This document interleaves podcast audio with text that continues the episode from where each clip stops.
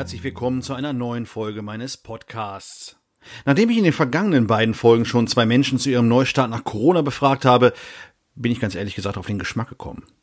In Zukunft möchte ich hier viel öfter interessante Menschen aus meinem Wahlkreis zu Wort kommen lassen, denn da stecken so viele Geschichten drin, da ist so viel Leben und vor allem da sind so viele Themen, auch für mich als Landespolitiker. Dümmer werden kann man natürlich auch nicht, wenn man mit anderen Leuten mal spricht.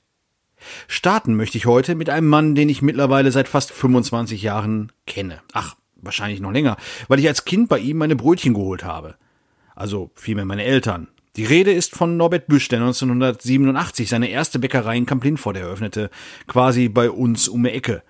Und von dort aus ging es raus in die Region. Egal, wo man heute in NRW hinfährt, die fröhliche Bäckerei Büsch scheint schon da zu sein. Wie früh war für Norbert eigentlich klar, dass er Bäcker wird und wann fasste er den Mut, aus einer Bäckerei zwei, drei und noch viel mehr zu machen? Ja, das wollte ich von ihm wissen und habe mich deshalb in seiner allerersten Bäckerei mit ihm getroffen. Die Filiale 1, wie sie bis heute heißt, liegt in Kamp-Lindfort an der vielbefahrenen Mörserstraße. Die Fahrzeuge und die zig Kunden, die während unseres Gesprächs draußen am Tisch vorbeikamen, hört man im Hintergrund. Nennt sich Atmosphäre und lenkt euch hoffentlich nicht allzu sehr davon ab, genau zuzuhören. Norbert, wir sitzen hier vor deiner Filiale 1. Da kommen wir gleich später nochmal drauf, welche das ist und warum die so bedeutsam ist.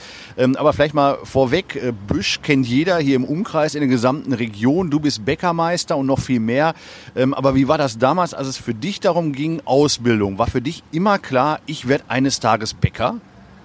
Ja, damals war das alles noch etwas einfacher gestrickt. Ich hatte die, also ich komme aus der Landwirtschaft und im Prinzip der Älteste wurde Bauer, das war vorher schon geregelt. Und der Zweite hätte, ich hätte Metzger oder Bäcker werden können. Ne?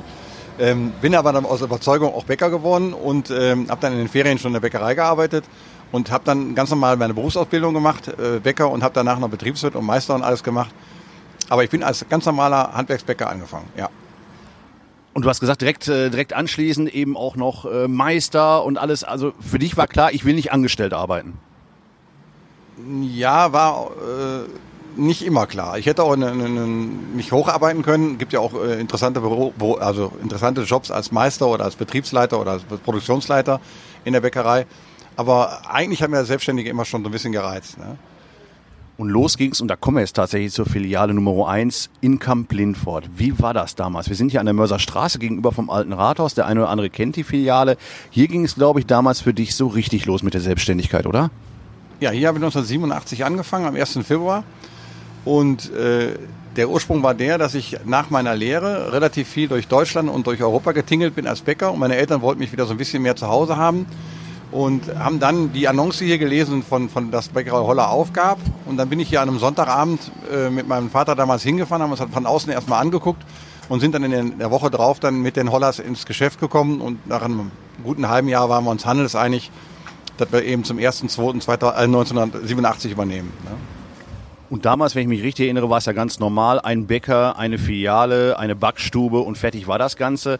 Ähm, damals, vor, vor dann ja fast 30 Jahren, ging das ja gerade erst los mit dem äh, ganzen zweite Filiale, dritte Filiale, vierte Filiale.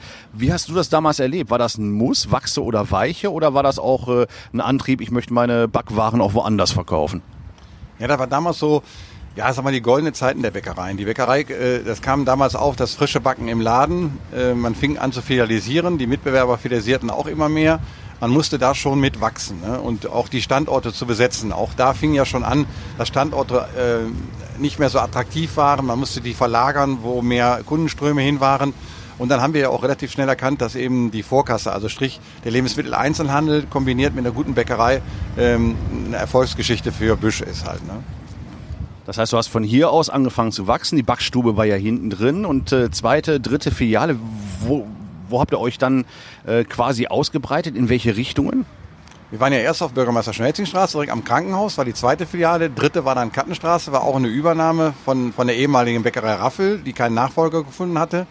Parallel haben wir damals aber auch sehr viel Wiederverkäufergeschäft gemacht. Das heißt also, äh, die Ruhrkohle war, der, der waren wir ja sehr verbunden, oder sind wir heute noch sehr verbunden. Ähm, da haben wir ja die Kantinen auch beliefert und haben ja da auch unser frisches System eingesetzt, also so dass wir die Backöfen Damals gab es ja noch das Nachtbackverbot, man durfte vor vier Uhr nicht backen und dann haben wir ja damals die Backofen einfach auf die Zeche aufgesetzt und dann hat die Zeche, also die Damen in der, bei der, in der Kantine haben für uns gebacken. Das war so eigentlich die Erfolgsstory schlechthin. Ne? somit haben wir dann praktisch äh, im Ende ganz Nordrhein-Westfalen, also jede Kantine, haben wir mit unserem Brötchen beliefert. Ne? Und wie der Bergbau dann zu Ende ging, haben wir uns dann mehr auf dieses Geschäft mit den, mit den Vorkassen konzentriert ne? und dann den Wiederverkauf ganz sein lassen.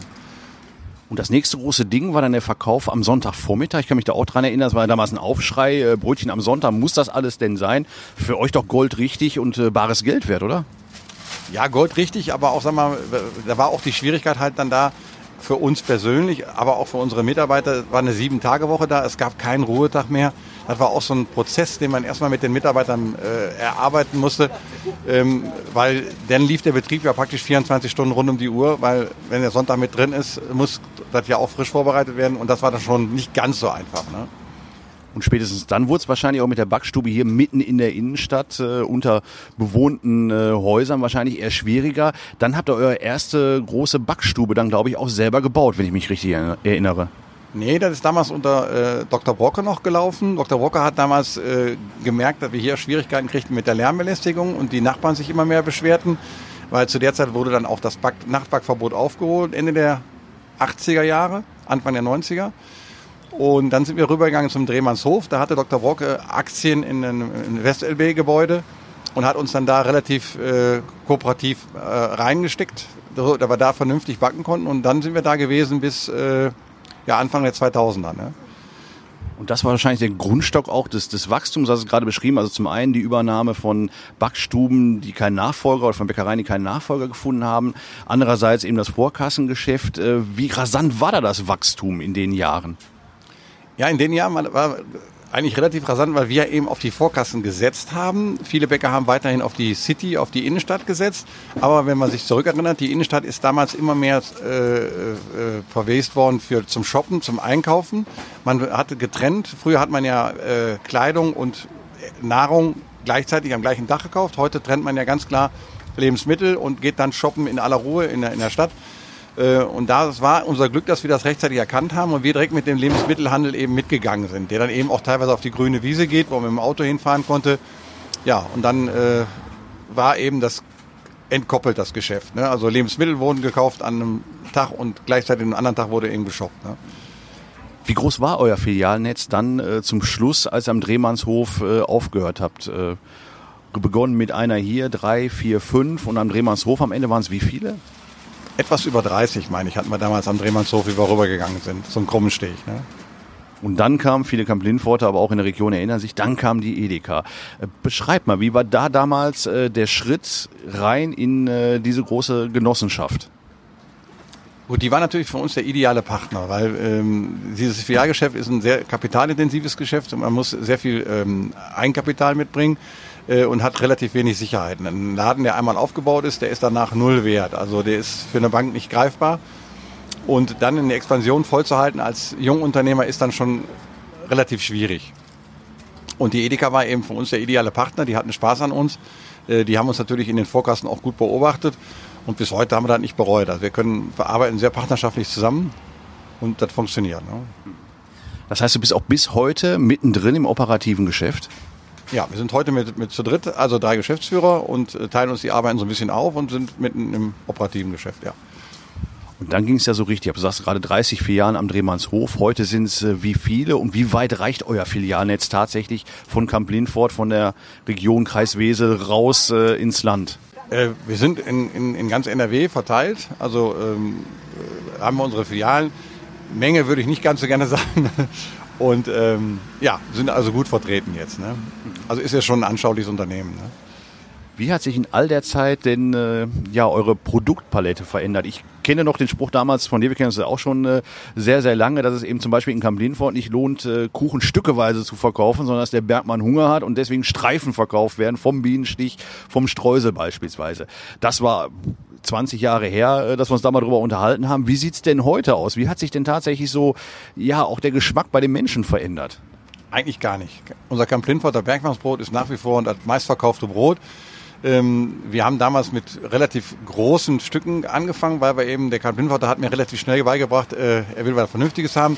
Und das hat sich etabliert. Also wir verkaufen ja auch sehr viel Streifenkuchen noch oder unsere Teilchen sind im Vergleich zu Kollegen immer etwas größer. Ähm, da werden wir auch bei bleiben. Also das ist unser, unser Erfolgsprinzip und wir werden auch relativ schnell abgestraft, wenn wir irgendwann mal was Kleines machen. Äh, das wird heute auch noch nicht akzeptiert. Ne? Wie groß oder welche Rolle spielt denn äh, mittlerweile auch im Bäckereigeschäft, im Bäckereihandwerk äh, die Frage des Marketings? Weil du sagst gerade Linforter Bergmann, den habe ich wieder gesehen, glaube ich, in Düsseldorf. Da heißt aber Le Büche. Äh, wie viel ist Marketing mittlerweile in, in dem Geschäft auch wert? Ja gut, Bäckerei ist natürlich ein, ein wahnsinnig vielseitiges Geschäft. Ne? Sie müssen als, als, als, als, als Handwerksbäcker heute ja, ein, ein, gutes Marketing haben, also eine gute Marketingabteilung haben. Sie müssen ein guter Logistiker sein, sie müssen eine gute eigene Werkstatt haben, äh, also technisch sein, sie müssen eine gute Reinigungsfirma in der Firma haben, äh, was wir alles selber noch haben. Also wir haben alle Leute, das ist ja auch Firmenphilosophie, alle Leute, die bei uns oder für uns arbeiten, sind auch bei uns fest beschäftigt und auch äh, nach Tarif werden die bezahlt. Und äh, alle Firmen sind auch direkt bei uns drin. Also wir, wir haben keine ausgesourcten Firmen, sondern wir machen alles selber. Ne? Äh, inklusive Filialtechnik äh, und allem, was, was, was anfällt. Ne? Und obwohl du äh, mehr und mehr mit Marketing, mit Management zu tun hast, bist du aber immer Bäcker geblieben, auch im Doing. Das lese ich auch immer mit, mit großer Freude. Du stehst auch immer noch mal wieder am Ofen und kreierst und denkst dir neue Sachen aus, oder? Was ist so das, das, das Neueste? Ich habe zuletzt gesehen ein Bild von dir auf der Landesgartenschau am Ofen. Ähm, denkst du dir immer noch neue Rezepte und neue Ideen dann auch an Produkten aus tatsächlich? Ja, die, die Leidenschaft zum Backen, die geht halt nicht verloren. Ne? Also der, ich mache jetzt viele Arbeiten, die vielleicht nicht ganz so mein, mein Gebiet waren, ne? aber die Leidenschaft zum Backen ist, ist wie, ein, wie ein schönes Hobby. Ne? Also das macht man eben halt gerne und macht, äh, macht das dann halt noch, ja, auch gerne. Dann, ne? Und äh, Produktentwicklung und solche Sachen, ähm, würde ich sagen, bin ich auch immer noch federführend mit dabei. Ne? Und obendrauf, das habe ich auch gelesen, ähm, Brot Sommelier. Was verbirgt sich dahinter? Ja, da war nochmal so eine Herzensangelegenheit, weil ähm, das so ein bisschen in Deutschland das Kulturgut Brot extrem verloren gegangen ist, weil äh, Brot war, äh, ist immer mehr verramscht worden, Brot wird immer billiger angeboten, bis hin, dass Aldi oder Lidl oder Discounter äh, Brot anbieten für einen Pfund für 29 Cent und ich das nur noch als Füllstoff gesehen habe. Und wenn ich die Arbeit sehe, die wir uns jede Nacht mit dem Brot machen, mit den Teigen, mit den Sauerteigen, mit den Vorteigen, mit den Kochstücken, ähm, das ist eigentlich unterrepräsentiert. Und da habe ich gedacht, wir müssen das wirklich mal wieder wertig machen. Haben es mit mehreren Bäckern zusammengetan und haben dann in Weinheim mit unserer Bäckerei-Fachschule praktisch diesen äh, Kurs äh, ins Leben gerufen. Der, der besagt also 600 äh, Stunden müssen gemacht werden und es muss auch eine Prüfung vor der äh, Kreishandwerkerschaft abgelegt werden, also Strich vor der Kammer abgelegt werden, die auch nicht ohne ist. Ne? Und, und da hoffen wir, dass wir so ein bisschen auch wieder das Kulturgut Brot den Leuten näher bringen, weil ich auf dem Standpunkt stehe, Brot ist der günstigste Luxus, den sich wirklich jeder leisten kann. Ne? Das ist also mein Wahlspruch. Also äh, Brot ist so toll und so lecker, ähm, aber man muss es eben bewusst essen und auch bewusst mal wieder ausprobieren und muss auch wieder ein bisschen hip gemacht werden. Ist ein bisschen in Vergessenheit geraten. Ne? Etwas hip zu machen. Damit sind wir beim meinem letzten Thema für äh, unseren Podcast heute, nämlich der Frage, wie es äh, weitergeht. Ihr braucht ja laufend Nachwuchs im Bäckerhandwerk, sowohl Bäckerinnen und Bäcker als auch Fachverkäuferinnen und Fachverkäufer. Ähm, wie gut funktioniert das, äh, da den Nachwuchs äh, zu rekrutieren? Da höre ich von anderen Gewerken im Handwerk, es wird immer schwerer. Ist es im Bäckerhandwerk ebenso?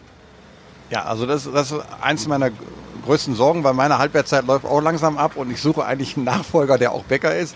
Das ist eben das, das wir können es nicht rüberbringen als Bäcker. Bäcker wird immer noch verrufen als früh aufstehen. Ähm, mittlerweile ist Bäckerei aber ein Schichtdienst. Äh, in Bäckereien wird schichtmäßig gearbeitet. Man kann sich dann nachher aussuchen nach der Lehre, ob man eine Frühschicht, Spätschicht, Mittagsschicht machen will.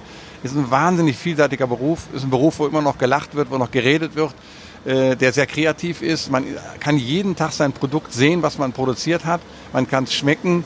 Ähm, man ist immer mit dem, an, am gleichen Tag auch fertig mit seinem Produkt. Also man muss jetzt nicht Wochen, Monate warten, bis sein Endprodukt fertig ist.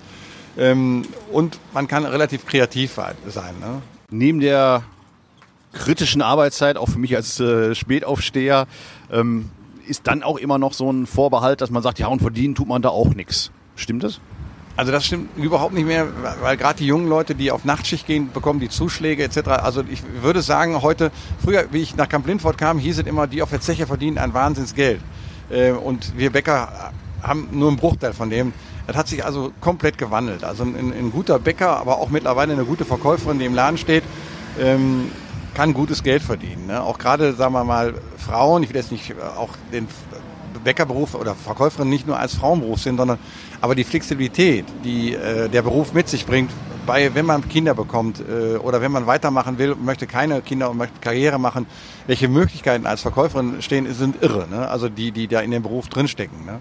Und ihr sucht auch weiterhin und aktuell noch Auszubildende. Vielleicht kannst du dafür mal ganz kurz Werbung machen, das dürfen wir hier im Podcast. Äh, ihr als Bäckerei Büsch sucht zum 1.8. wahrscheinlich 2021 dann erst wieder äh, oder auch schon äh, noch für 2020 Menschen, die eine Ausbildung machen wollen im Bäckerhandwerk?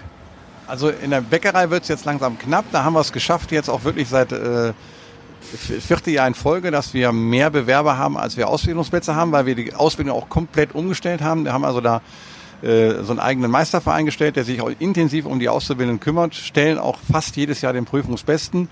Äh, Im Verkauf tut es sich noch ein bisschen schwerer, da suchen wir also händeringend noch Mädchen. Und da ist auch mal, oder auch Jungs, äh, und da ist einmal eben auch der Appell eben, da ist eben von den Arbeitszeiten, hört sich halt immer schlimm an, aber auch da werden ja nicht länger als acht Stunden am Stück gearbeitet. Man kann also wählen zwischen Frühschicht oder Spätschicht. Man ist sehr flexibel. Man kann nachher, wenn man dann wirklich später ist, kann man auch runterstufen auf weniger Stunden. Ähm, und der Beruf hat auch, Sie haben jeden Tag mit Menschen zu tun, Sie haben jeden Tag Kontakt mit Menschen, Sie können jeden Tag selber entscheiden im Laden, was Sie bestellen möchten. Also der ist auch einer der verkanntesten Berufe überhaupt. Ne?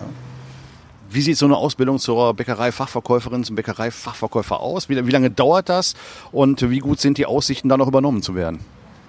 Also die Übernehmung kann ich, also ist, ist fast garantiert, sei man, man lappt sich in den drei Jahren wirklich äh, ein paar Böcke. Aber ansonsten ist, ist fast garantiert die Ausbildung, dass man danach einen festen Arbeitsplatz hat, auch einen, einen sicheren Arbeitsplatz hat. Ähm, es gibt einen Ausbildungsrahmenplan, den man durchlaufen muss. Bäckerei ist ja nicht nur Brot oder die Theke reichen, da hört ja mittlerweile der Snack zu. Die müssen mit Personalkosten umrechnen, die müssen ihre Filiale muss gerechnet werden. Also betriebswirtschaftlich hängt da auch schon eine Menge mit dran, was so Mädchen lernen müssen oder Jungs lernen müssen. Ähm, wir haben mittlerweile Filialen dabei, wo über 40, 50 Leute arbeiten. Also in, in, in, in Dingens, also da muss man auch schon Führungsqualitäten aufweisen können später. Und man hat natürlich auch äh, Aufstiegschancen, ne? von der Verkäuferin zur Filialleitung, zur Bezirksleitung, zum Verkaufsleiter. Ähm, auch da sind äh, alle, alle Wege nach oben offen. Eine Sache, die nicht mir ganz stark am Herzen wäre, diejenigen, die sich zu einem Studium entscheiden, äh, ähm, kann ich nur raten, dass sie vielleicht vorher erstmal eine handwerkliche Lehre machen, ähm, das halte ich für, für ganz, ganz wichtig, weil wir auch ja, sagen wir, sehr viele Leute haben, die vom Studium kommen, die bei uns dann Führungsaufgaben übernehmen sollen und eigentlich daran scheitern, weil die einfach die soziale Kompetenz unten nicht kennen. Und deshalb würde ich mir in Zukunft wünschen, dass jeder Jugendliche eine handwerkliche Ausbildung oder eine Ausbildung schlechthin macht, wo er wirklich dann auch mal die, die, die ähm, ja, soziale Kompetenz lernt ähm, und dann ein Studium macht, äh, dann fällt das Studium viel leichter, man hat eine soziale Kompetenz und die Aufstiegschancen sind dann gnadenlos gut. Weil dann, wenn er dann später in einem ähm, ja, gehobenen Dienst kommt, kann er natürlich ganz anders mit Leuten umgehen. Er hat, versteht die Leute, wie die ticken, er kommt aus der, aus der gleichen Basis und er weiß, wovon er redet. Ne? Norbert, vielen herzlichen Dank. Ich glaube, das ist das Wichtigste, was du zum Schluss gesagt hast, äh, dass man wissen muss, wovon man eigentlich redet. Glaube ich, in jedem Beruf ganz wichtig. Insofern vielen herzlichen Dank, dass du dir die Zeit genommen hast, hier an deiner allerersten Filiale in Kamp Lindfort am alten Rathaus äh, so ein bisschen zu erzählen, wie der Aufstieg äh, der fröhlichen Bäckerei Büsch vonstatten gegangen ist seit 1987, wenn ich es richtig in Erinnerung habe, bis heute. Und ähm, zum Schluss nochmal die wärmste Empfehlung. Meldet euch gerne bei der Bäckerei Büsch, wenn ihr eine Ausbildung sucht oder ähm, ja, einen Job sucht im Bäckerei Bäckereihandwerk, es lohnt sich auf jeden Fall, denn ich durfte auch schon mal einen Tag äh, mitlaufen am Krummensteg und ähm, habe mir das mal angeschaut und ich muss sagen, ich war begeistert und fand es richtig gut. In dem Sinne, Norbert nochmal vielen Dank, alles Gute und einen schönen Tag vor allen Dingen noch. Ja, gleiche wünsche ich euch auch.